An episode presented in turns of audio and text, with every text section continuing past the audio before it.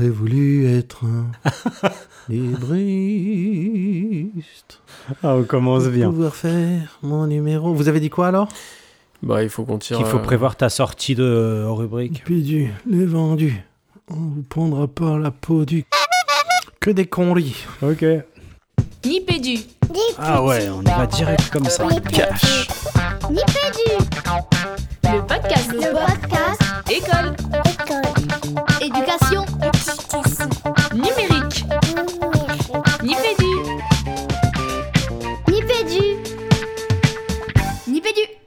Hey, bienvenue dans Nipédu, saison 9, épisode 9. Vous avez entendu Fabien à la basse, Jean-Phil à la guitare. On est bien là, tous les trois, ce soir, les gars, c'est pas vrai? Si, si, on est là. on est chaud. on est, on, est, on est chaud bouillant. Les ordinateurs, en fait, sont chauds bouillants. Si vous entendez un peu de souffle, eh bien, eh bien c'est à cause de la moiteur du, du temps d'aujourd'hui. Euh, bah, une émission, euh, alors pas une émission spéciale, une émission au format traditionnel en tout cas, mais, euh, mais en, forme de contribution lancée par euh, le Conseil national du numérique dans le cadre de- du fameux débat sur la civilisation numérique. On s'est penché ce soir sur l'ouvrage Ouvrons le débat, Civilisation numérique, ouvrons le débat, par le Conseil national du numérique. Mais, mais, mais, mais, mais, mais j'ai oublié de vous demander, les gars, au fait, avant tout ça, c'est quoi euh, ton actu numérique du moment, Fabien? Tu joues au flipper ou pas? Euh, on va laisser tomber le flipper parce qu'aujourd'hui j'étais euh, au salon Learning Technologies, donc euh, porte de Versailles, le salon du digital learning et des acteurs de la formation. Voilà, c'était bien, c'était chouette. Bon, je préfère ça que, le petit flipper. hein. Effectivement. Jean-Philippe, et toi, ton actu numérique du moment, c'est quoi? Alors, moi, c'est une petite appli euh, qu'un pote m'a fait découvrir qui s'appelle Kodi, qui est une petite appli pour gérer euh, des bases de données multimédia, donc à base de, de, de films, de séries, de musique, de bouquins. C'est extrêmement user-friendly et c'est très très beau. En fait, il y a vraiment plein d'interfaces possibles. Euh, donc, c'est très chouette pour mettre un petit peu d'ordre, euh, voilà, pour aller chercher ces, petits supports multimédia sur différents supports d'ailleurs, parce qu'on peut s'en servir même sur euh, une petite boîte pour la télé, tout ça, tout ça. Donc, bref, c'est très cool. Voilà, Kodi. Ok, KODI. Exact. Vous irez voir dans, dans les notes de l'émission. Euh, de mon côté, euh, une petite actu, j'ai- remplacé mon bon vieux Feedly que j'utilise depuis... Oh, d'ailleurs j'aurais dû regarder depuis combien d'années? Mon lecteur de flux RSS historique pour en tester un autre. Et pour l'instant, je suis resté, resté dessus, pardon, c'est InnoReader, qui est un peu moins joli, j'avoue. Moins... moi, Le design est un peu plus brut, mais par contre, il est beaucoup plus sympa au niveau paramétrage. Donc, je suis en train de tester. Ça fait, je sais pas, une dizaine de jours. Donc, euh, si vous voulez tester un autre euh, lecteur de flux RSS gratos, hein, comme Philly, en tout cas, il y a une version gratuite. Voilà, je vous encourage à aller y jeter un œil. Il est vraiment sympa à paramétrer euh, aux petits oignons. Voilà, donc j'ai- déjà donné quelques éléments autour de cette émission, Fabien, mais ce qui est important, en fait, c'est le sommaire. Ouais, le sommaire euh, habituel avec une parole au poditeur. Merci pour vos nombreux retours sur euh, l'épisode partagé avec Yanouri euh, autour des, manuels numériques. On commencera par la traditionnelle FAQ du poditeur en, en forme de procès à Nipédu. C'est Julien qui nous pose la question qui fait mal? On suivra avec une chronique de Nipédu. C'est toi qui t'y colle, Régis. On a l'impression que tu n'as toujours pas réussi à te laisser convaincre d'utiliser du libre en éducation, mais tu nous en diras plus tout à l'heure. Et la FAQ de la rédac dans le cadre, tu le disais tout à l'heure, de la réflexion menée euh, par le Conseil euh, national du numérique autour de la civilisation du numérique. Qu'est-ce qu'on en fait? Jean-Philippe nous posera la question posera la question de qu'a fait ou que fait le numérique aux apprentissages et puis une petite reco avec euh, un masque et une cape il me semble Trop bien. Je vous propose qu'on passe fait à, la parole au, au poditeur. La parole au poditeur. Et donc c'est moi qui m'y colle à la première. Ce soir, deux tweets. Je me colle au premier, donc comme je disais, reçu suite à la dernière émission euh, sur les manuels scolaires. Donc déjà un très grand merci à Christian W, alias atnumeric, euh, qui nous a laissé ce petit message. Euh, J'ai commencé à écouter dans la voiture ce soir le dernier Nipédu sur le sujet des manuels numériques avec des morceaux de Yanouri dedans. C'est vrai, il a raison. C'est bon, mangez-en. Et ben, on espère que vous en avez bien mangé, que vous vous en êtes délecté. Et encore merci Christian.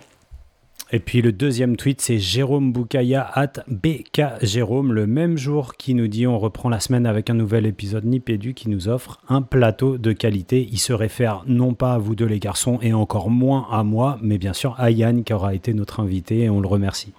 Bon, on parle de plateau, on parle de, de nourriture, mangez-en. Voilà, on a l'impression que Nipédu se consomme plutôt, plutôt bien, ça fait plaisir. Euh, et ben on file euh, vers la FAQ du poditeur. La FAQ du poditeur. C'est vendu de Nipédu. Alors, la FAQ du poditeur, c'est quoi? Nous, on le voit comme une forme de, de- de défi. Vous nous posez une question, école, éducation, numérique, recherche, formation, quelque chose qui vous, qui vous pose question sur le répondeur de Nipédu, parce qu'on préfère les versions audio, mais vous pouvez le faire aussi euh, euh, euh, sur les réseaux sociaux avec le hashtag AskNipédu, comme demander à Nipédu. Et nous, on s'y colle, on, travaille, on va chiner des ressources et on essaye d'apporter des pistes à, votre question. Et pour cet épisode, eh bien, on a Julien Guichet qui nous a posé sept questions. Salut l'équipe. Je vais parler de l'avant-dernier épisode au salon Educatech. Je comprends pas pourquoi. euh, alors vous citez Google, vous citez Cisco, etc. Et les petits éditeurs qui proposent. euh, alors c'était pour le primaire, il y avait de, la boîte à, à histoire, puis il y en avait un autre. Euh, pourquoi vous les citez pas? Par quel- Pour quelle pudeur vous ne citez pas les petits et vous citez les grands parce que moi j'adore votre podcast, vous, faites une excellente veille du numérique éducatif, mais après je dois mener une enquête pour savoir de quoi vous parlez. Voilà, je trouve ça un peu dommage. À bientôt. Euh, donc, vous, euh, vous l'aurez compris, on se l'est gardé bien au chaud, cette question de Julien, parce que quand il parle de l'avant-dernier épisode, il fait référence à l'épisode 4 de cette euh, même saison 9, et on était partis, les garçons, en exploration à, à Educatech Educatis. En gros, la façon que j'ai, moi, d'interpréter cette, cette question de Julien, c'est de dire, est-ce qu'il y a un parti pris technologique, économique, politique? Idéologique peut-être les garçons au sein de la rédaction de, de Nipédu. Donc en gros, est-ce que vous, et allez, je vais dire moi aussi, est-ce qu'on aurait tendance à favoriser plutôt les, les, solutions euh, propriétaires et solutions propriétaires, j'ai envie de dire extraterritoriales, hein, euh, à la défaveur d'autres euh, d'autres éditeurs, que ce soit des éditeurs euh, privés plus petits, et on pense notamment à, nos chères EdTech françaises, on parlait tout à l'heure du, du, salon Learning Technologies, voire bah, à, des, à, des, à des mouvements plus euh, libres et plus, euh, plus engagés dans d'autres façons d'envisager le numérique, puisque je le rappelle, on est dans une émission dans laquelle on va tenter de contribuer à l'appel qui a été fait par le Conseil national du numérique autour de la civilisation numérique et de son versant scolaire. Alors les garçons, vous êtes des pro-GAFAM, vous êtes des, vous êtes des, diffuseurs, des apparatchiks, euh, des, des GAFAM Qu'est-ce que qu'est-ce qu'on a à répondre à Julien? Parce qu'il y a quand même un, droit de réponse. Ah, je me lance Ah non, pour juste revenir sur la... J'ai bien aimé sa façon de formuler la question, hein, Julien, tout en, tout en subtilité, en pudeur, et en même temps, bah, j'ai l'impression qu'il a sou- sou- soulevé quelque chose de particulier. Hein. Là, dans, cette chronique, on dit un peu Nipédu c'est vendu, on va faire un peu notre propre analyse, notre propre procès, pardon.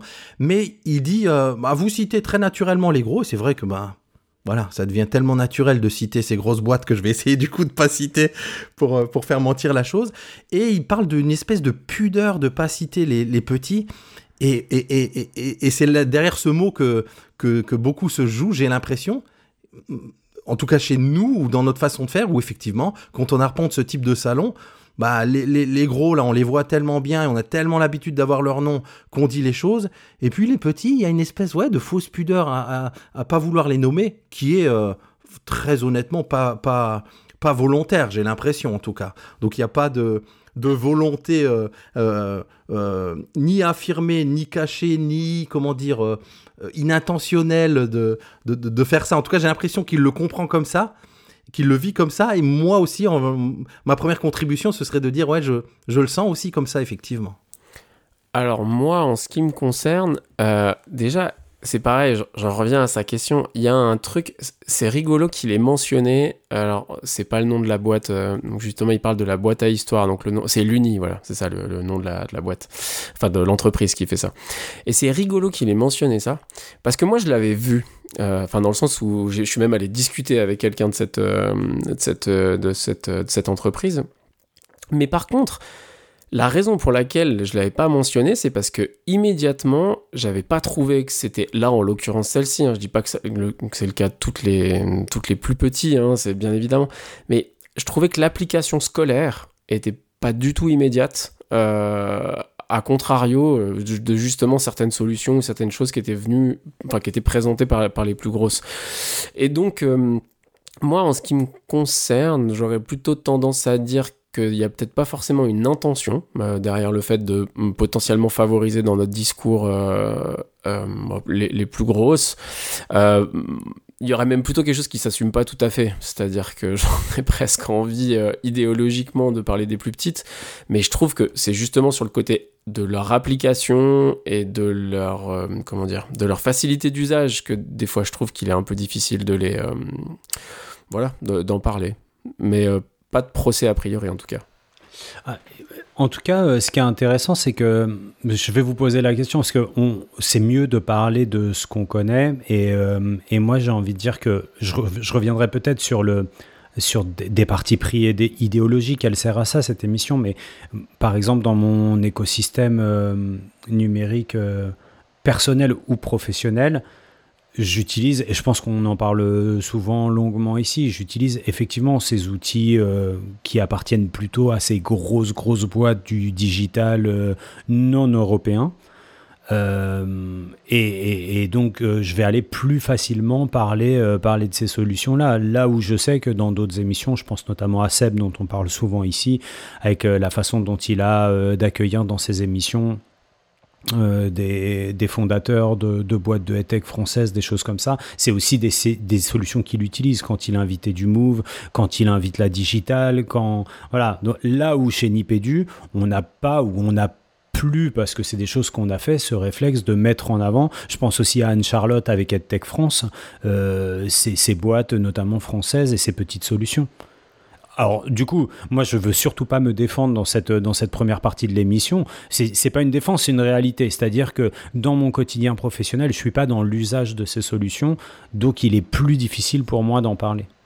Ouais, après, on va pas. Allez, il s'agit surtout pas de, nous cacher derrière notre petit doigt. D'ailleurs, sinon, on n'aurait pas fait cette, cette, cette première partie là-dessus. Parce qu'effectivement, hein, euh, je vais dire, comment dire, historiquement, là, on arrive à la dixième, euh, dixième saison de Nipédu. Et j'ai souvenir, effectivement, d'avoir plusieurs fois, où on a eu plusieurs fois évoqué ces, ces éléments-là autour de.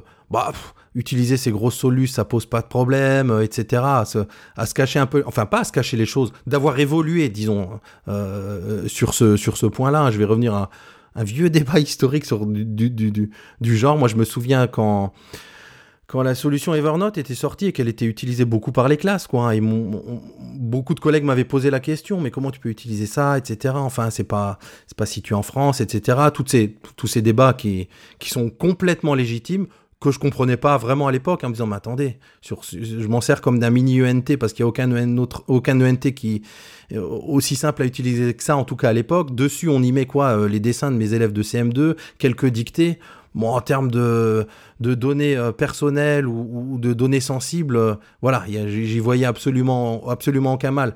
Je pense que là-dessus par exemple j'ai évolué c'est vrai que ce discours peut être bah, il a été porté dans Nipédu dans certains épisodes, effectivement. Hein. Là, il mentionne l'épisode spécial EdTech, mais, euh, mais effectivement, les choses ont, à mon avis, évolué. Quoi.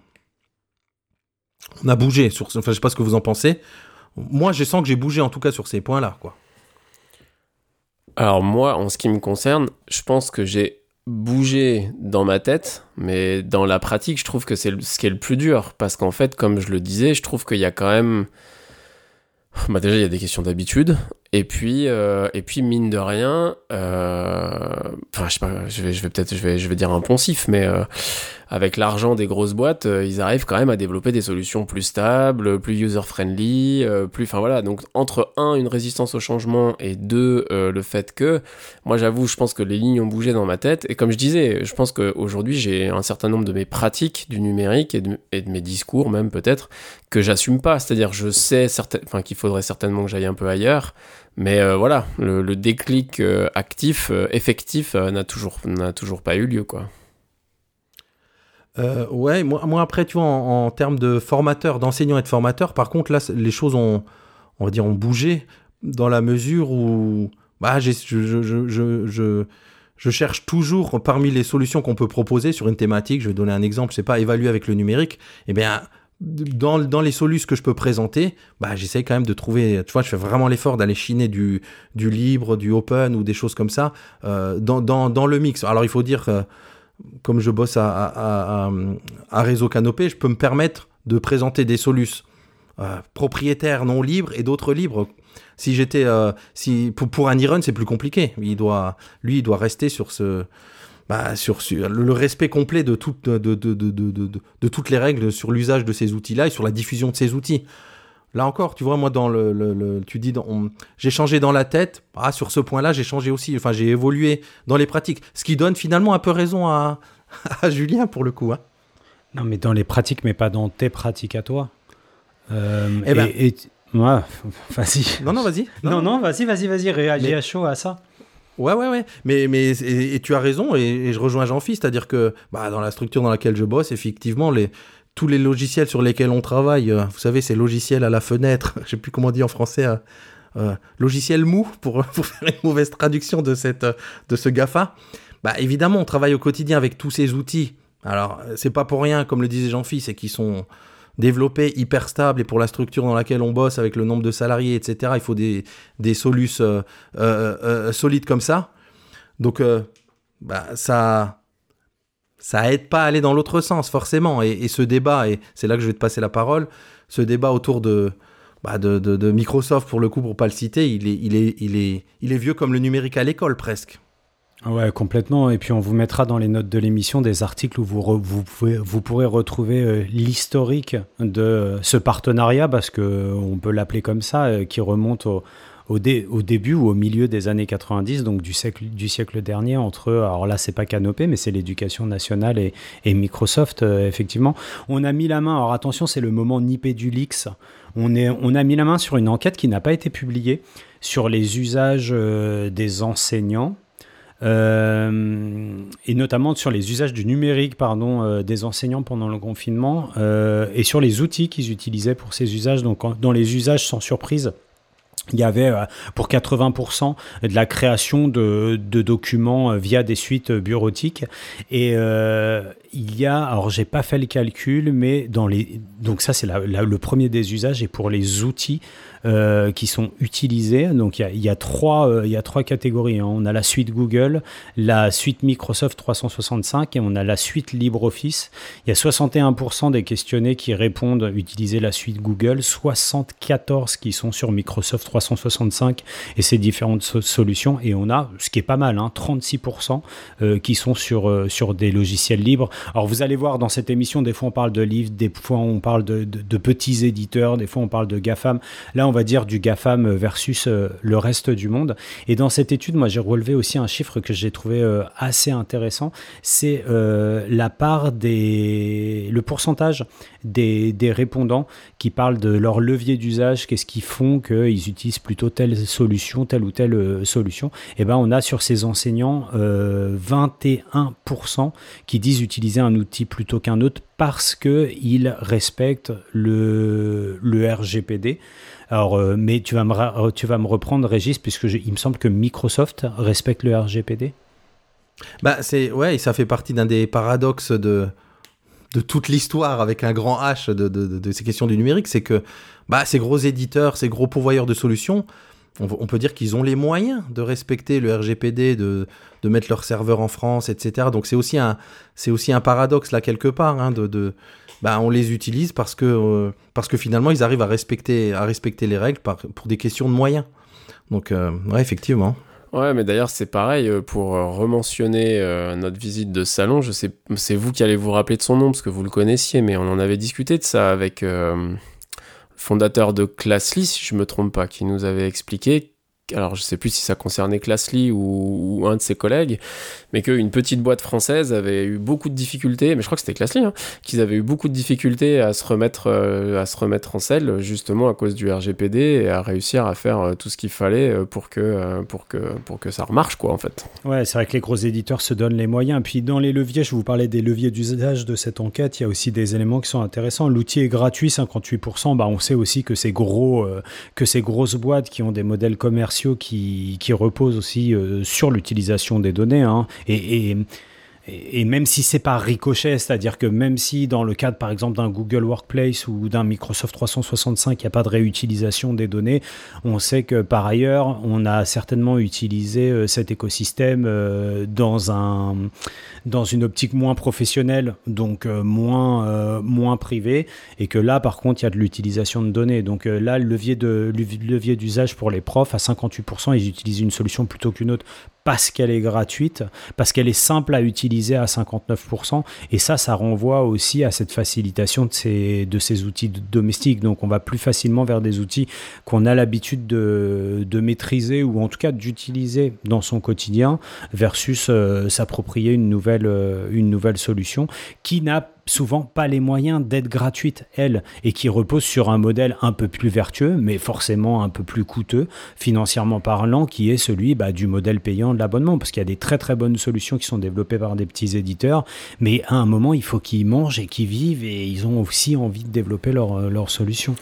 Mais ce qui est marrant, c'est que au début de cette chronique, quand j'ai réentendu la question de Julien, je me suis dit, ah mais ça se trouve... Euh, sais, c'est un peu chasser le naturel et revient au galop, quoi. C'est-à-dire, euh, tu te dis, bon, allez, euh, j'ai envie de. Enfin, je m'intéresse plus aux petites solutions, etc. Et puis, en fait, euh, inconsciemment, lors de la visite. lors de la visite du salon, on a plus facilement parlé des grosses parce que voilà, parce que c'est celle qu'on a le plus en tête. Puis en même temps, en, vous écoutant là, euh, c'est peut-être aussi parce que finalement, c'est celles qui sont les plus utilisées. Enfin, et aussi parce que c'est celles qui sont les plus utilisées, c'est celles qui rayonnent le plus dans nos interfaces de travail. Et donc, c'est les premières qui nous viennent à l'esprit quand on les croise et quand on fait une émission sur ce, sur ce genre de choses, quoi. Alors, je sais pas si c'est par euh, défaut, euh, enfin s'il y a quelque chose que d'égocentrique qui se joue là-dedans, c'est-à-dire, euh, enfin, égocentrique dans le sens euh, tourner vers nous, euh, ou enfin, en tout cas, moi, quand j'ai entendu sa question, je me suis dit, est-ce que je le fais juste parce que, voilà, je, crois que je m'intéresse à d'autres solutions, puis en fait, finalement, pas tant que ça, ou est-ce que c'est juste parce que, bah, finalement, c'est quand même ces solutions-là qui sont le plus utilisées et dont on entend le plus parler dans nos milieux professionnels de l'éducation? Moi, je vais, je vais dire un truc qui, qui va aller à contrario de ce que j'ai dit tout à l'heure, mais pour rejoindre ce que tu dis, Jean-Philippe, ou essayer de faire un lien, c'est que Nipédu, enfin voilà, Nipédu a changé aussi. J'ai souvenir d'un bon nombre d'événements pendant de nombreuses années hein, où on couvrait les Ludovia, les Eidos, les, les, bah, les Educatis, où justement on allait chiner de stand en stand, là, tous ces, tous ces petits éditeurs, on donnait la parole, on voulait savoir qui c'était, qui nous présente les choses, etc. Et puis l'évolution faisant, tu peux pas faire effectivement ça pendant, pendant dix ans, on s'est tourné vers quelque chose, enfin naturellement un petit peu aussi, hein, puisqu'on a tout, on a évolué vers quelque chose de plus réflexif. Donc de mémoire, qu'on a arpenté les, le Educatech de, l'an dernier, pour le coup, c'est ce qu'on s'était dit. Voilà, on, on, fait plus le à l'ancienne où on tend le micro et, on nous présente sa soluce. On va, on discute avec quelques-uns et on fait nos, mini, débats comme on a fait hein, derrière, le, derrière les coulisses de d'Educatis, derrière les fameux rideaux. Et donc ça aussi, ça change les choses. Et, je me demande, voilà, et c'est ça le lien que je voulais faire, si justement, inconsciemment, peut-être, le fait de citer ces gros, bah, c'est pas aussi parce qu'il y a ce... Ils sont là comme un espèce de nuage omniprésent. Et on est pris dans ce truc-là, et forcément, bah, bah, on, est le reflet de ça aussi, quelque part. Donc à nous, peut-être, de, de, de, de, faire un effort dans l'autre sens, quoi. Et, tu vois, on parle, on parle de, tu parles de ces événements où on tendait le micro euh, à ces, euh, à ces éditeurs, enfin, ou en tout cas aux personnes qui les représentaient. Moi, aujourd'hui, je me suis éclaté, quoi. Et tu vois, chez Learning Technologies, euh, enfin, au doigt mouillé, tu dois avoir 80% de, boîtes qui sont des boîtes européennes ou des boîtes françaises. Et les gens, ils ont du talent, ils ont des idées de ouf. Et, mais par contre, alors, ça fonctionne bien sur Learning Technologies parce qu'on est surtout sur du modèle B2B donc euh, business to business pour tout le monde, qui fait que c'est des boîtes qui peuvent avoir de l'argent parce qu'elles travaillent soit avec des grands comptes, soit avec euh, des ETI, euh, des entreprises de taille intermédiaire. Donc il y a moins la difficulté d'aller chercher de l'argent que quand, quand, on va sur Educatech Educatis, où on est vraiment sur des, sur des initiatives et des entreprises où on le sait, hein, le marché de la, la solution numérique éducative pour les écoles, l'élémentaire, le secondaire, c'est quand même un marché qui est hyper euh, complexe, on va dire. Et du coup, moi, j'ai eu l'impression, puisque tu reviens sur l'histoire de Nipédu et puisque Julien nous invite à parler de nous, et merci de nous donner l'occasion de le faire, que parfois on a eu tendance à tendre le micro et où euh, il y avait une espèce de méprise où nous, on n'est pas journaliste, donc peut-être qu'on maîtrisait mal ça et où on se retrouvait aussi avec un discours très marketing de la part des personnes à qui on tendait le micro. C'est-à-dire que là où toi, tu, Régis, tu, tu parles d'une évolution où on essaie d'avoir une, une, approche plus réflexive du numérique éducatif, on se il n'y avait pas de mauvaise intention, mais de la part des gens qu'on interviewait, on avait une posture qui était très mercantile, très promotionnelle, et du coup, ça brouillait un petit peu les pistes. Et nous, je pense qu'à un moment, on s'est retrouvé mal à l'aise avec ça, et on s'est dit, euh, on va arrêter euh, de faire ça. Et je pense que c'est là le talent de Seb et des copains de chez eTeachers, c'est que de faire raconter l'histoire des boîtes, tu vois, l'angle qu'il prend dans eTeachers, euh, bah, ça casse ce côté mercantile que nous, on n'a pas su tout à fait enfin, tu vois, apprivoiser dans notre ligne éditoriale, quoi. Ouais, ouais, bien sûr, complètement. Complètement. On n'a pas su et en même temps, euh, quand, quand tu couvres un événement comme ça, les gens qui sont sur les stands, ils sont là pour ça. Donc ils peuvent pas avoir un autre discours. Tu vois, donc c'est Oh, oh, ils ont un média qui vient, qui leur tend le micro, c'est tout à fait normal qu'ils fassent leur, leur déballage marketing. Et effectivement, nous, on était pris dans ça. Peut-être pour, pour, pour finir, quand même, il y a un point qui est intéressant. Nous, on a bougé, mais l'éducation nationale a bougé aussi. Hein. Moi, je pense, on en a déjà parlé, on en reparlera sans doute, à la nomination d'Alexis Kaufmann à la DNE, euh, à la au développement de la plateforme Apps Éducation. Enfin, voilà. Ils proposent aussi maintenant des choses là où. Euh, quand, l'institution nous disait non, pas ces outils, non, pas ces outils, mais il n'y avait pas de proposition en face, bah là, ça commence, à, ça commence à naître aussi, donc ça change aussi un petit peu le paradigme. Et, encore une fois, là, tu parles du libre, moi, je voudrais revenir plutôt sur les solutions euh, nationales ou, ou, communautaires, tu vois, au sein de européennes, on va dire. Et euh, je recommande à tout le monde d'aller écouter l'épisode 55 de EdTech France, le podcast, où Anne-Charlotte, elle invite Thomas Forêt, qui est le, le CEO de, de Waller, qui est ce réseau social slash, euh, on va dire plutôt, moi je préfère parler d'un environnement de travail euh, numérique, mais à vous d'apprécier, et, et où euh, bah, on a appris, je crois que tu l'as appris aussi, Régis, avec cette émission, que, que la DNE notamment travaillait avec, avec Waller, et voilà, je trouve que c'est pas mal d'aller chercher aussi les gens qui ont du talent, les solutions qui sont, qui sont vraiment chouettes, hein, parce que pourquoi travailler avec un Teams ou avec, tu vois, un Google Workplace ou avec un Slack, alors que bah, on a des gens en France qui font du beau boulot et, qui présentent toutes les garanties pour pouvoir, euh, pour pouvoir utiliser des solutions qui, sont efficaces et en créant des emplois euh, à la maison. Quoi. Donc je vous ai dit que ça allait être un peu politique, mais moi j'aime bien cette idée de, de, réindustrialiser aussi et de se dire bah, ça fait travailler des gens en France. Quoi. Moi je vous propose que pour cette première partie, on en reste là, on enchaîne et parce qu'on a encore plein de choses à dire dans les, dans les deux autres parties de l'émission. Ça vous va les garçons? Parfait. La chronique de Nipédu. Libre, EdTech et paradoxe. Ah, il le fait bien. Andale.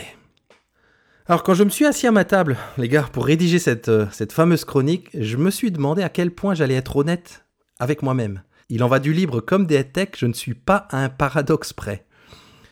D'abord, j'aimerais vraiment qu'on me convainque de, devenir un militant du libre. Sincèrement, chaque fois que j'échange avec des, convaincus, justement, de bonne foi, j'essaye, je pose des questions pour tenter de faire émerger les arguments ou l'argument qui ferait tilt et qui me ferait, basculer. Mais rien, la plupart du temps, euh, ça me passe au-dessus en fait. Et pourtant, je suis conscient des, enjeux de civilisation numérique, comme le souligne, on l'a dit euh, pour cet épisode, l'ouvrage du Conseil national du numérique. Je cite, Partager une culture technique, c'est aussi reprendre le contrôle sur les appareils que nous utilisons, comprendre comment nous sommes parvenus jusqu'à eux, apprendre à les démonter, à les réparer, à les bricoler, tout cela est essentiel. Alors vous allez me dire que c'est à moi d'accomplir le chemin, qu'on ne demande pas à se faire convaincre, c'est absurde, que ça tient à, des valeurs et de l'engagement personnel, et vous aurez raison bien sûr, hein, comme je le disais, j'ai bien conscience du, du paradoxe. Alors évidemment, il m'a été parfois confortable, je ne suis pas le seul, mais mais à pas, de me retrancher derrière des, les contradictions des autres. Euh, pour exemple, dans la proposition 38 des États généraux du numérique pour l'éducation, le ministère s'engage à, je cite encore, encourager l'utilisation de logiciels et de ressources éducatives libres pour favoriser le développement d'un numérique responsable et souverain. Tout cela en continuant à travailler à coups de millions avec la suite bureautique Microsoft, on l'a dit tout à l'heure, et quand on sait que des alternatives solides existent hein, maintenant, LibreOffice ou OpenOffice, sans doute d'autres encore que, que je ne connais pas. Alors évidemment, chacun agit, doit agir, peut agir à son niveau. Et au passage, je vais faire un petit coup de chapeau à l'équipe de, chez Réseau Canopé qui travaille à faire connaître le livre. En fait, il faut intervenir des, personnes, des pontes, hein, comme Richard Stallman pour les connaisseurs, dans un cycle interne de webinaire, à ce qu'on appelle la fabrique, c'est l'outil de formation interne. Et ils prennent soin d'aller jusqu'au bout de la démarche en utilisant des outils libres et justement pas les outils métiers qu'on a à l'intérieur de, la boîte. Là, ils utilisent en, en, en l'occurrence BBB pour, euh, pour, pour, pour, ces, pour ces webinaires. Une façon de dire que les petits ruisseaux font les grandes rivières, ou en tout cas, qui restent en cohérence avec leurs valeurs jusqu'au bout. Bref, vous aurez compris que même si je ne suis pas un militant, je suis conscient des enjeux, je suis prêt à filer un coup de main. J'ai d'ailleurs commencé la saison de Nipédu, je suis allé rechiner euh, dans, dans, dans, dans, les, dans les chroniques, en faisant un don à Framasoft et en, en ayant appelé à le faire dans, dans une chronique qui s'appelle Soyez libre. Ce qui m'amène à un second paradoxe qui concerne les headtech et l'ambiguïté, voire la détestation qu'elles ont parfois pu susciter. En fait, c'est épatant, on l'a dit tout à l'heure, hein, à quel point on peut se vautrer dans les GAFAM à longueur de journée tout en reprochant aux tech françaises de vouloir gagner de l'argent. Et moi le premier, encore une fois. Hein. Il, y a, le côté allergie naturelle du prof au discours euh, marketing, pédago bling bling révolutionnaire, euh, la Startup Nation, Fabien en parlait un petit peu en d'autres termes tout à l'heure. Euh, ça y est évidemment pas pour rien. Et pourtant mes convictions ont largement évolué là aussi, avec un, bah, un double niveau de responsabilité du côté de l'État et individuel. Je trouve passionnant de découvrir justement, il l'a dit Fabien tout à l'heure, hein, au détour d'un podcast, que, la, plateforme Waller, elle est déployée euh, à la DNE, elle est aussi déployée dans l'Académie de Marseille comme outil de travail. Mais on peut se poser la question, quid des tech pour les profs pour le coup? Eh ben, Ça bouge aussi.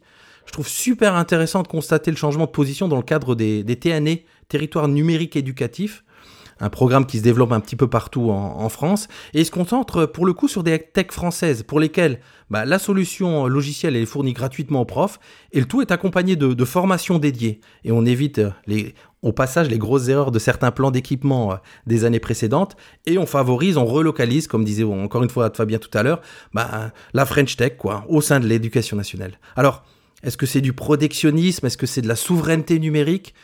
Je pencherai un petit peu pour du bon sens et rien qu'en disant ça, bah, je constate que ma position a évolué au cours des, au cours des années. Alors reste une question, hein, celle du financement du libre euh, versus le, le financement des tech, mais là, c'est une autre histoire. Un tout grand merci euh, Régis pour cette euh, chronique que moi personnellement j'ai trouvé vraiment limpide pour cet état des lieux, un petit peu de, l'évolution, à la fois la tienne, mais en gros le parallèle entre la petite histoire de Régis et la grande histoire euh, des outils numériques au sein de l'éducation. Et puis bah écoute, sans transition, on va aller vers la FAQ de la rédac qui va quitter ce sujet pour se poser une question, c'est que quels que soient les outils qu'on utilise, GAFAM, Libre ou EdTech, et bah finalement ça fait quoi sur les apprentissages la FAQ de la rédac. Qu'a fait le numérique aux apprentissages et donc pour cette FAQ de la rédac, c'est moi qui m'y colle. Alors on, on, va finir par le savoir. Hein. Euh, Celle-ci, euh, comme euh, dans vos précédentes rubriques et chroniques, les garçons, s'est inspirée de la lecture que j'ai faite de ce de cette synthèse, n'est-ce pas, donc publiée par euh, la, la, Commission nationale du numérique. Euh, et puis, euh, ce qui est, enfin déjà, le premier truc qui m'a frappé, c'est que bon, elle résonne avec vraiment beaucoup de thèmes qu'on a traités ces derniers ces derniers mois, cette dernière année au sein de Nipédu, IA, esprit critique, rapport Bronner, etc. Et puis, euh, la question, par contre, qui y est traitée dans, ce, dans cette synthèse, en fait, elle est, je vais la citer, hein, euh, et puis elle est présentée assez tôt dans l'écrit, c'est Qu'a fait le numérique à l'humanité? Alors, euh, on n'a pas l'ambition chez Nipédu de parler à l'échelle de l'humanité, notre ambition, elle est plutôt de parler d'éducation voire même d'école. C'est dans notre, euh, dans notre petit jingle, n'est-ce pas? Euh, Mais il s'avère que là aussi, je pense qu'il faut qu'on réduise un petit peu la question, parce qu'on pourrait se poser la question qu'a fait le numérique à l'école? Et ce qui est une question qui serait certainement dans nos cordes et qui est extrêmement intéressante, mais qui a, tout comme euh, à l'échelle de l'humanité, certainement des, des j'allais dire, des reflets sociétaux, économiques, etc. Et moi, j'ai voulu un peu resserrer encore la question pour qu'on puisse se la poser encore un petit peu plus strictement sur fait le numérique aux apprentissages.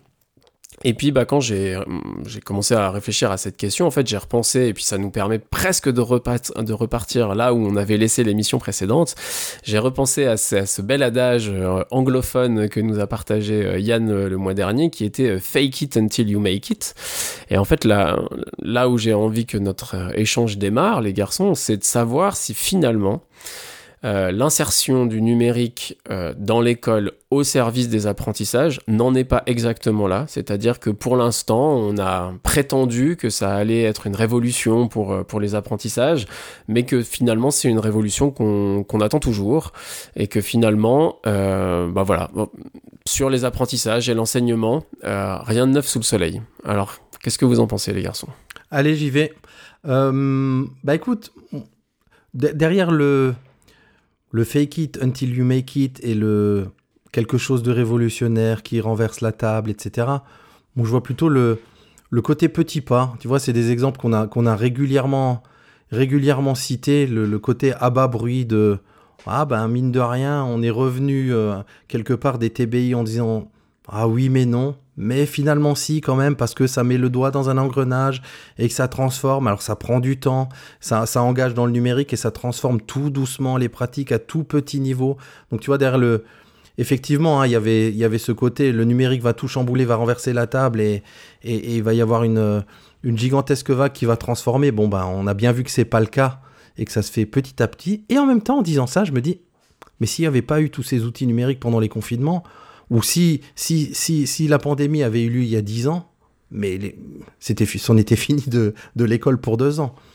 Donc tu vois, je serais très, je saurais pas où situer le, le- curseur. Avec l'âge, je m'assagis sur, les positions tranchées.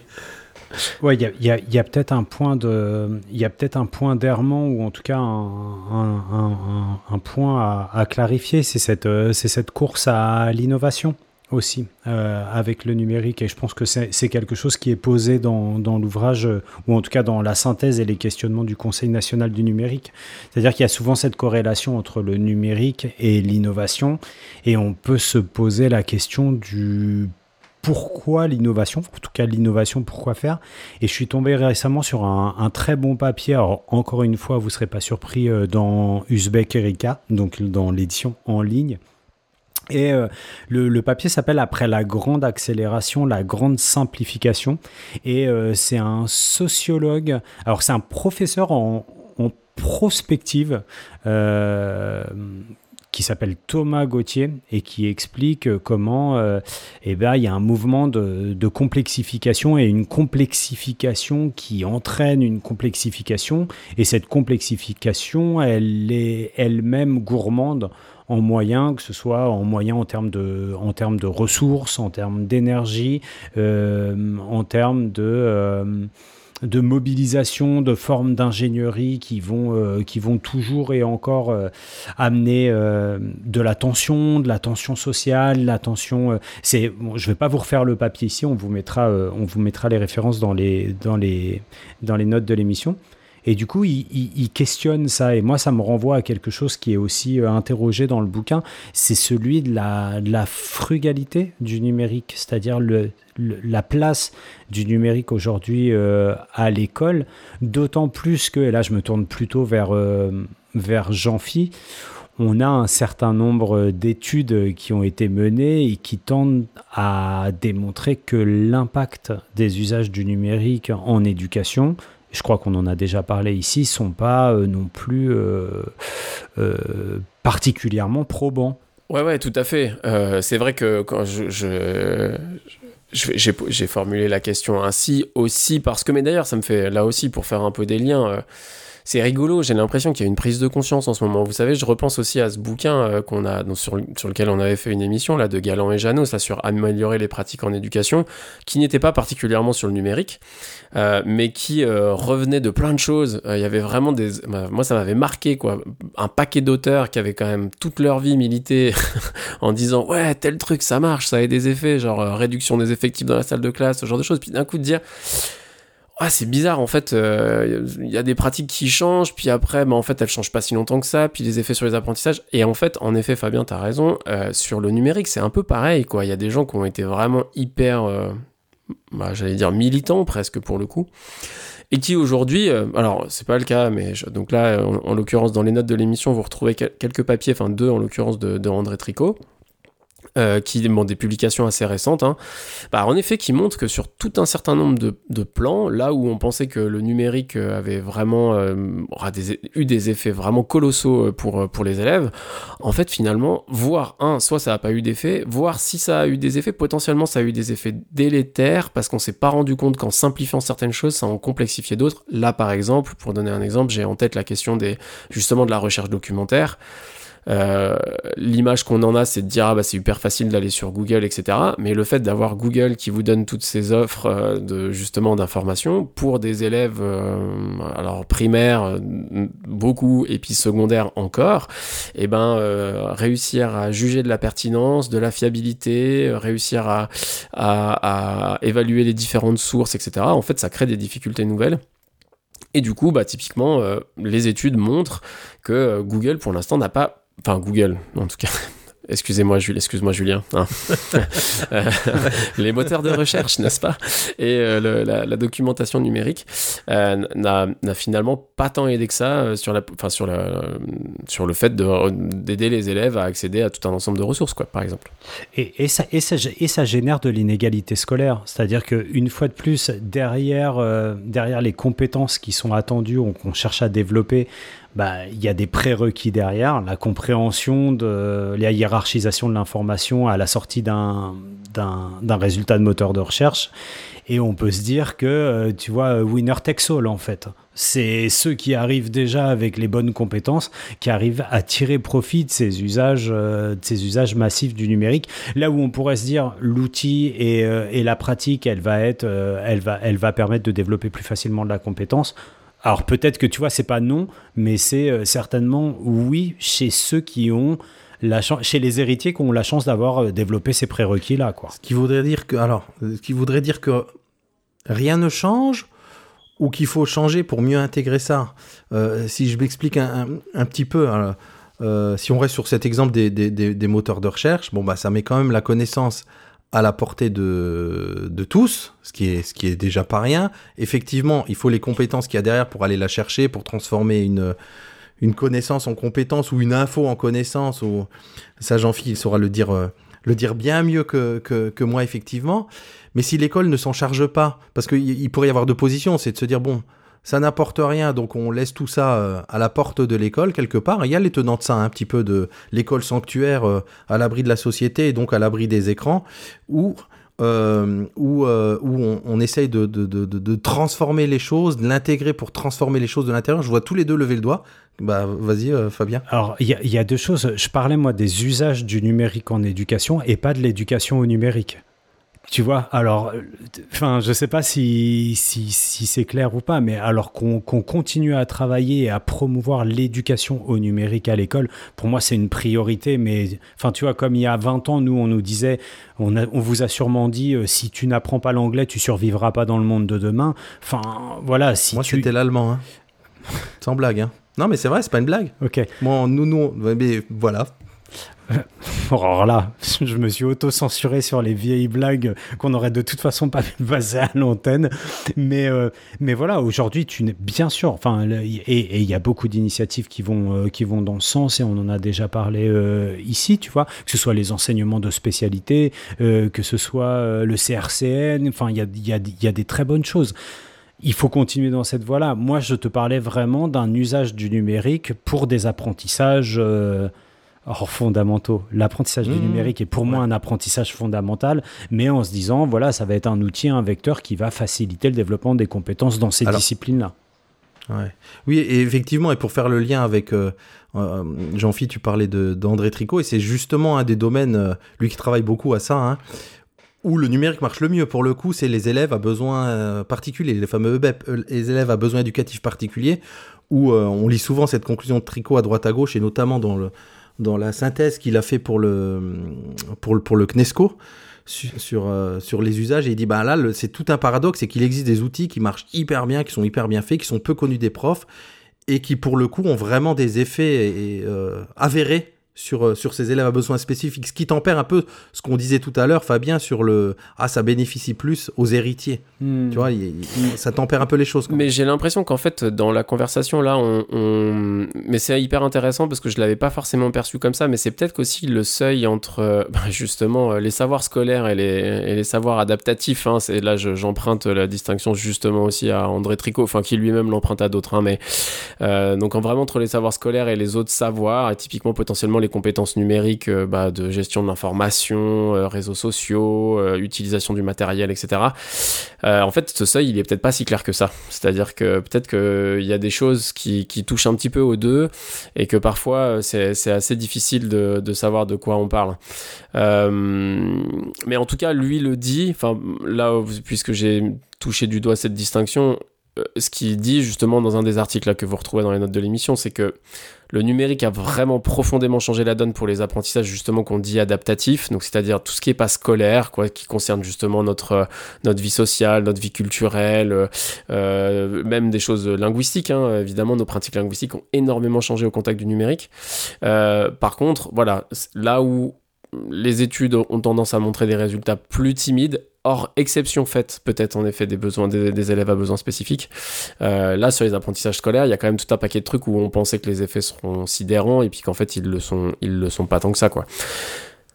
Et juste tant que j'ai la parole, parce que je voulais quand même rebondir un petit peu là-dessus, Régis, quand tu mentionnais le confinement, de dire que si on n'avait pas eu le numérique à ce moment-là, je pense que c'est quand même une situation extrêmement, ex- bah, extrêmement exceptionnelle, quoi. C'est-à-dire que c'était quand même vraiment quelque chose et que la vie scolaire, en tout cas, déjà, un, je pense pas que ça a pris ce chemin et puis je pense pas je souhaite pas que ça le prenne.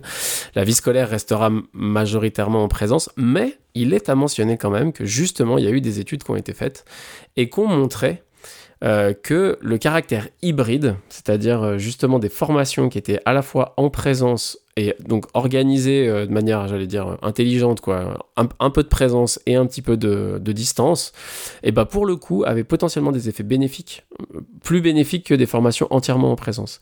Et ça me fait penser euh, d'ailleurs que nous, c'était quelque chose qu'on avait dit, hein, on avait écrit un petit une petite chronique dans les crap, euh, je crois que c'était le 562 de mémoire, un texte qui s'appelle Une révolution sans air, et on avait fait cette hypothèse, hein, que justement il y aurait des choses, et vraisemblablement en fait j'étais sur, surpris, dans le sens où je savais pas, mais j'ai découvert dans un de ces papiers de tricot là que justement il y avait quelque chose dans l'hybridation qui, qui vraisemblablement était porteur, mais par contre extrêmement scénarisé. Ouais, et, puisque tu parles de ça, je peux pas ne pas mentionner euh, euh, ce dont on a déjà parlé un peu autour du manuel numérique dans l'épisode précédent, ce que vous pouvez lire aussi dans une chronique du, du, du- CRAP autour de, de- du conflit instrumental et cette question de... euh, on compare ce qu'on fait avec le... Enfin, comment le dire euh, proprement Euh, L'idée de ce que fait le numérique à, à- à- à l'é- à l'éducation, c'est souvent des travaux où on compare avec le numérique des choses qu'on pouvait déjà faire sans. Et il y a cette question, effectivement, et je suis obligé de le nommer, du coup, parce que c'est mon directeur de thèse, Pascal Marquet, qui, je trouve que de se dire, tiens, est-ce qu'il n'y a pas d'autre chose à travailler avec le numérique qu'on travaillait pas avant, et c'est pas, est-ce que c'est pas ça qui biaise le débat? Effectivement, bah, le numérique permet pas de mieux lire, il permet pas de mieux ceci, mieux cela, mais peut-être qu'il permet de mieux faire d'autres choses qu'on pouvait pas faire sans lui, et c'est de ce côté-là qu'il faut, qu'il faut développer les choses. Alors, je le dis peut-être un peu mal, mais, mais, mais c'est un débat quand même. Ouais, mais alors par contre, du coup, juste pour euh, reproblématiser la chose, quelque part, ça pose la question de quels sont les savoirs scolaires. Si C'est à clair. savoir, sco- euh, à- C'est net. Enfin, tu vois, à ce moment-là, il faudrait dire à savoir scolaire, sco- à savoir scolaire constant. C'était pas facile à dire. Euh, bah, potentiellement que le numérique aide pas. Par contre, si à un moment tu fais évoluer les savoirs scolaires vers autre chose parce que le numérique est là, peut-être que ça aide. Mais voilà, en l'état, en tout cas, les travaux de recherche sont plutôt partant du principe savoir scolaire constant. Eh ben, le débat, on, on pourrait, on, pourrait, on pourrait le tenir encore longtemps. Il y a, en tout cas, il y a, il y a beaucoup de... Il y a beaucoup de choses à dire. Euh, je vous propose qu'on s'arrête là et qu'on se dirige vers euh, ce qu'on appelle chez nous la reco de la rédac. La reco de la rédac. Alors Robin, c'est quoi cette reco de la rédac? Allons, Robin, à la Batcave. Et bim. Ah ouais, là, je sais. Je suis en train de le voir en collant, là, en train de courir, là, comme ça, à faire des petits pas. C'est, c'est, c'est quand même un, des personnages les plus ridicules de tout l'univers DC Comics, euh, je pense. Vous l'aurez compris, ce sera une reco de la rédac ou pas qui va nous parler du vengeur euh, masqué euh, pas celui sur Tornado, mais celui aux allures de chauve-souris mal léché, avec la voix de ténor dont dont, dont Régis nous gratifie depuis le début de l'émission. Euh, on a écouté, enfin on a presque écouté pour vous euh, Batman Autopsie. Peuple de Gotham, j'aimerais que vous me parliez de ce moissonneur. Qu'est-ce que vous ressentez aujourd'hui, sachant que ce fou est en liberté? Le docteur Bruce Wayne pratique l'autopsie. Cinq victimes. Apparemment choisies au hasard. Le moissonneur leur donne à tous l'amidale de la victime précédente. Et il prélève les organes. Cœur, pancréas, vessie. Je crois qu'il les voit comme sa récompense. Merci. C'est du bon travail. Mais je n'en avais pas fini avec ce gars Alors, dans Batman Autopsie, au-delà du fait qu'il y a un truc hyper surprenant et hyper déstabilisant, c'est que euh, le générique est le même que celui de Colanta. Alors, avis, avis aux amateurs. Ah, ben ouais, mais tu écouter. Moi, à chaque fois, je me dis, mais pourquoi ils ont mis le générique de Colanta dans ce truc? Donc, qu'est-ce que c'est que Batman Autopsie? Bah, Vous n'avez pas raté un, un- un dernier Batman, même si le, le tout récent, le tout dernier Batman au cinéma n'est pas si vieux que ça. Euh, c'est une production originale de Spotify, donc on retrouve ces bons vieux feuilletons radiophoniques euh, de l'entre-deux-guerres et de- et d'un peu plus euh, à la sauce Spotify et à la sauce DC Comics avec euh, bah, un énième reboot euh, du Vengeur de, de Gotham qui, euh, alors cette fois-ci, Régis, on n'est pas allé, on s'est arrêté au quatrième épisode, hein, il n'y avait pas d'autres épisodes, mais alors il y a, y a des choses assez étranges, on va pas tout divulgacher, mais il y a deux Wayne dans cette histoire, il y a Bruce Wayne, il y a le Dr Wayne, euh, on a un Wayne qui va chez le psychiatre, moi je me suis dit, est-ce que c'est un mash-up entre, est-ce que c'est un crossover entre En Thérapie et Batman, avec André Dusselier dans le rôle du, du psychiatre de Batman, enfin c'est assez délirant, j'aimerais bien t'entendre Régis, parce que quand j'ai fait la propale, je me suis dit, c'est un truc que Régis va détester. Eh ben écoute, tu me l'as super bien vendu parce que tu m'as dit effectivement, euh, euh, je me revois encore dans la voiture quand tu m'en parles. en gros, euh, c'est Batman qui va chez le psy. Et je trouvais, je trouvais l'idée géniale. Je me suis dit, il y a vraiment un truc à faire. C'est radiophonique et donc du coup, on remplace tout ce qui est action et tout par. Enfin, je m'imaginais un truc, quoi. Tu vois, le Batman qui raconte ses, ses, ses, espoirs, ses désespoirs, enfin, une espèce de déballage psychologique où, et on sait à quel point hein, c'est un personnage, bah, un peu comme, euh, comme beaucoup de super-héros. euh, enfin, en tout cas, lui, en particulièrement torturé. Donc, euh, mais, mais, mais, mais c'est pas le cas en fait. Il va chez le psy de temps en temps, en tout cas dans les premiers épisodes. Moi, j'ai écouté effectivement que jusqu'au quatrième parce qu'à l'heure où on enregistre, ou en tout cas les derniers sont sortis peut-être là aujourd'hui ou hier, mais j'ai pas eu le temps. Et, et c'est pas le cas pour le coup. Il, est, médecin légiste. Et, on le retrouve effectivement à un moment chez le, psy. Donc, il y avait une petite déception de ce côté-là, qui était sur la promesse que je m'étais faite à moi-même en fait, par rapport à ce que tu m'avais dit. Sur la forme, en tout cas, si je commence par la forme, c'est ultra bien produit, quoi. Donc, ça ressemble assez à, bon, bah, à, du cinéma, quoi, comme une belle bande-annonce de cinéma quand on écoute la, bande-annonce. Et pour le coup, moi, je suis allé écouter aussi la version anglaise, enfin américaine, originelle. Et euh, bon, c'est un, cran, c'est un cran au-dessus, mais c'est normal, hein, puisque c'est c'est la version originelle. Mais tout est pareil, en fait. Ils ont eu les bandes son, ils ont eu tout ça, ils ont transformé les quelques, un petit peu les dialogues, mais très peu en fait, hein, parce que je suis vraiment, je me suis vraiment amusé à, à aller voir pour écouter les différentes voix. Bon, les voix américaines, bah, bon. C'est le, show à l'américaine, quoi. Mais pour le coup, faut dire ce qui est, c'est ultra bien produit, même la version française sur, la, sur la forme. Et sur le fond, alors moi j'aime beaucoup Batman, on va dire que c'est mon mais c'est pas un super-héros mais c'est mon super-héros euh, préféré comme beaucoup j'imagine. Mais euh, bon, c'est une bonne vieille histoire euh, de, de Batman à l'ancienne, c'est-à-dire une enquête en tout cas pour ce que j'en écoute jusque-là, euh, une enquête d'un espèce de vigilante sur un un espèce de proto-Joker qui s'appelle le moissonneur, voilà, chercher le nom. Euh, dans Gotham, donc rien de nouveau, et c'est pour ça que quand tu faisais la petite voix des émissions radiophoniques de l'époque, ça ressemble beaucoup à ça, effectivement. hein. On repense à euh, un peu aux origines, là, je repense à la, la guerre des mondes de. Comment il s'appelle? H.G. Wells le... Ouais, ouais, non, mais le plus grand réalisateur de cinéma qui a adapté ça à la radio. Spielberg. Or- Ah. Orson, non. Orson Welles Orson Welles. Ah oui, Orson voilà. Welles. Ouais, on pense aux origines à, à- à- à- à ces choses-là, quoi. Donc, euh, super bien produit. Après, euh, Bon, bah, c'est c'est compliqué d'avoir de, de, de, de, de l'action à, à la, à la radio. Batman, c'est quand même de l'action. Mais sur le côté psy, c'est c'est plutôt bien foutu, quoi. Mais Et toi, euh, Fabien? Bah, du coup, ils ont, là où j'en suis, ils ont effacé le côté action pour garder le côté polar. Et, et ça, c'est bien vu. Mais j'aurais tellement aimé qu'ils envoient Batman chez le psy. Vraiment, Moi avec aussi. un truc un Bah peu oui. filé. Euh, voilà. Bon, écoute, euh, je vois l'heure de, je vois l'heure qu'il est, et, et pour tenir la, la promesse du format, j'en dirai pas plus. J'inviterai juste euh, toutes les personnes qui aiment bien euh, ce personnage de Batman. C'est vrai que moi, je suis pas trop d'ici et je suis pas trop Marvel, mais j'ai une tendresse particulière pour lui d'aller écouter les épisodes, se faire une idée. Et, et tout à l'heure, tu disais que qu'il était médecin légiste. C'est pas si sûr que ça. Donc, allez, allez écouter. Et- et- et- Je sais pas, on t'a donné envie, euh, Jean-Phi ou? Alors, écoute, en vrai, euh, alors, en tout cas, vous avez attisé ma curiosité. Mais par contre, ce qui me donne vraiment envie, c'est que euh, quand j'ai lu ce que vous avez mis comme lien dans la rubrique, j'ai- bloqué sur un nom. Je me suis dit, non, mais ce nom me dit quelque chose. Donc, il faut savoir que la série originale euh, américaine est créée par David S. Goyer. Donc, euh, et en fait, quand j'ai regardé le CV du, monsieur, donc c'est quelqu'un, bah, il, il a participé à l'écriture des scénarios des trois Batman réalisés par Christopher Nolan. Il a réalisé écrit euh, les trois Blade. Euh, là, j'ai son CV sous les yeux. Il a écrit le Man of Steel, donc le Superman de Zack Snyder, qui est pas très vieux. Euh, Enfin bon, bref, c'est quelqu'un qui est quand même hyper actif dans les dans les milieux euh, super héroïques euh, des, de cinéma américain de ces, de ces dernières décennies. Donc euh, voilà, c'est quelqu'un qui doit savoir s'y faire, qui doit savoir y faire. Donc ça, ça, j'avoue, euh, vos commentaires plus ce- ce- cette petite connaissance du CV du monsieur me, me donne envie d'aller voir, d'aller écouter tout ça. Et ben voilà. Bon, ben on espère que. allez, vous faire votre avis. Nous, il nous reste, avant de nous dire au revoir, les gars, à embrasser notre chère Anne-Cécile Caléjon pour les sketch notes de Nipédu, les traditionnels maintenant. Et merci aussi à Lenny Création Sonore pour euh, bah, tous les petits jingles là, que vous écoutez dans l'émission. et pourquoi je dis petit? Tous les jingles de l'émission et, et, et- et- et les, et les génériques. Donc allez voir son site lenny-musique.fr.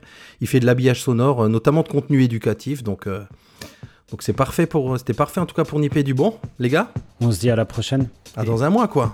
Oh yeah Et qu'est-ce qu'il dirait Batman pour clore cette émission? Garde la pêche. Et cracher le noyau, signé Robin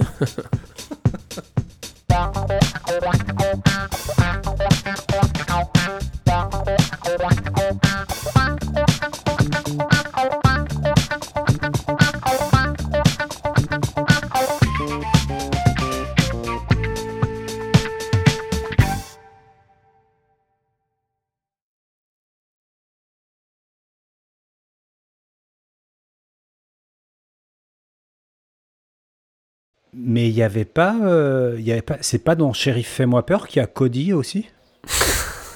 Voilà. Ah là, votre culture m'épate. Non, je, ne- je ne sais pas, Fabien. Je ne pourrais pas confirmer ni infirmer cette assertion. En tout cas, je pense qu'il y a une série à, à Santiago dans laquelle il y a, il y a un Cody. Une série à Santiago, j'aime bien. tu veux dire comme euh, comment il s'appelait le si aux cheveux longs sur sa moto là. Ah, si, je vois. tu vois, il faisait des bagarres quoi. Il allait ville en ville faire des bagarres. Avec de Santiago. Ouais, Euh. Avec euh, comment il s'appelait Mais- putain. euh, Mais oui. Anthony- ah, oui, oui. Ouais, c'est un Antonio ou un truc comme ça. Namas ah. Lamas? Oui oui. Sergio Lamas, un truc comme ça. Non, Sergio Lamas, c'est un chanteur. Ah putain, comment il s'appelait? Antonio Lamas? Lorenzo Lamas, non? Lorenzo Je le sens trop bien comme ça. Sergio Lamas. Je suis malade. Soleil couchant, moto, cheveux longs et Santiago. Le rebelle.